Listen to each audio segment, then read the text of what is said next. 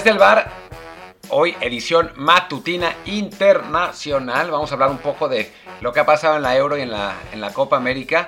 Em, creo que, lo, que nos está mostrando esto, más allá de, de, los resultados eh, y un poco del nivel de juego, es algo que, sospechábamos desde antes. Por cierto, yo soy Martín del Palacio, no, no me presenté, pero, pero bueno, es algo que sospechábamos desde antes y es que creo que las distancias entre los mejores equipos del, mundo, las mejores selecciones del mundo y los demás se han incrementado, ¿no? O sea, si ahora hablamos de los grandes favoritos para el Mundial, digamos, tomando en cuenta la, Copa América y, y, la Euro, pues son no solo los mismos de siempre, sino que países de Europa Occidental y Brasil. O sea, los ricos y el de la tradición más grande futbolística son los que están dominando el mundo. Y eso no es una buena noticia para, nosotros, para los mexicanos y para, para otros países que intentan eh, llegar más, eh, más lejos. Muchas veces yo he hablado de la...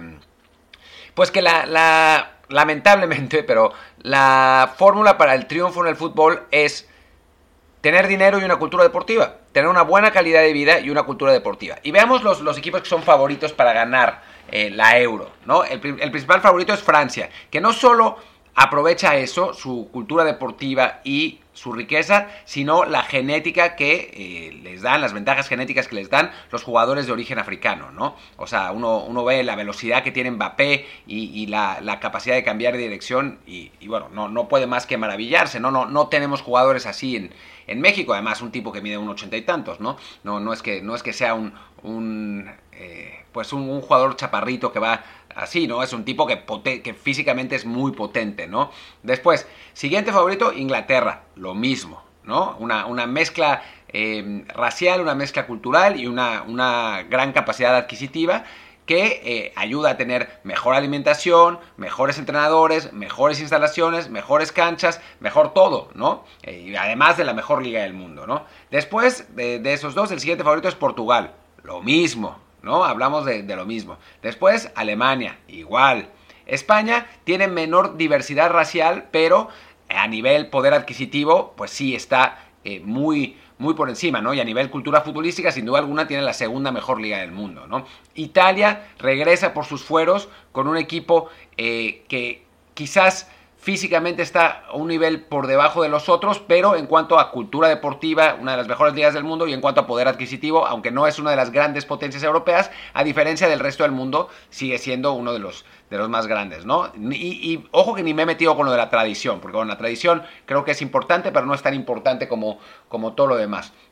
¿Qué otro favorito? Bélgica, lo mismo, ¿no? O sea, ya quisiéramos nosotros tener un, delantero hoy, digo, eh, Raúl está, aunque no es para nada tan potente como Romelu Lukaku, ¿no? Sin ni, hablar de, de, Bruyne, ni hablar de, de, Hazard, ¿no? Que son además tres jugadores de orígenes completamente distintos, ¿no? Hazard es albanés, eh, de, origen eh, albano-kosovar, em, Lukaku es de origen africano, de origen congoleño, y De Bruyne es, bueno, de origen europeo occidental, ¿no?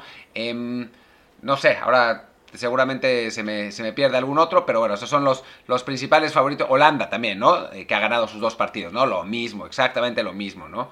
Em, diversidad racial, poder adquisitivo eh, y tradición futbolística. Y del lado de, América es Brasil, ¿no? Que quizás no tiene ese poder adquisitivo, pero sí tiene la diversidad racial y también tiene una cultura deportiva gigante. No eh, solo, solo basta ir a Río de Janeiro para darse cuenta de la cantidad de canchas que hay en la playa, en la, en la calle, en todos lados, ¿no? Y la cultura que tiene la gente de jugar fútbol. Una cultura que en México no existe, ¿no? O sea, nosotros somos muy aficionados al fútbol, pero no jugamos tanto. Eh, porque además no hay espacios, no hay instalaciones, ¿no? En la Ciudad de México, por ejemplo, encontrar deportivos populares es complicadísimo en esa mole de concreto. En, en Brasil y en menor medida en Argentina se encuentran con muchísima más eh, facilidad, ¿no? Y vale la pena mencionar el, declive futbolístico argentino porque creo que pierde en cuanto a diversidad racial, eh, pierde en cuanto a poder adquisitivo y sí tiene una cultura deportiva más grande, pero eso ya no le es suficiente para, para competir al mismo nivel. Y eso que tiene al mejor jugador del mundo y al, al, que quizás es el mejor jugador de la historia, no solo del mundo, ¿no? O sea, que una selección que ha tenido quizás a los dos mejores jugadores de la historia no puede ser que solo haya ganado dos mundiales, ¿no? Y que uno de ellos haya sido en casa en circunstancias, pues, digamos que oscuras. Entonces, pues sí, creo que, la, lo que está pasando ahora en la Euro y, la, eh, y en la Copa América, pues confirman un patrón que pues es lamentable para el fútbol mexicano, pero que se entiende, ¿no? ¿Cómo contrarrestarlo? Pues la neta, la neta, la neta, o sea, está la respuesta larga y la respuesta corta. La respuesta corta es no se puede. No hay manera. La respuesta larga es trabajando bien, eh, buscando desarrollar jugadores jóvenes, eh, importando mejores entrenadores, eh, emprendiendo prácticas más sanas. Pero bueno, pero bueno, en fin. Digo, para que después no se sorprendan si, si, en lugar de pasar al, quinto partido como, como queremos, nos quedamos en el tercero. Porque las tendencias mundiales no van hacia nuestro lado. Pero bueno, en fin. Eh, y también para que apreciemos lo que hemos tenido en los últimos años, que no es, no es tampoco poca cosa. Pero bueno, ya, ya hablaremos más de, de, de, otras cosas en Desde el Bar. Esta vez fue una, una cuestión menos informativa y más de reflexión.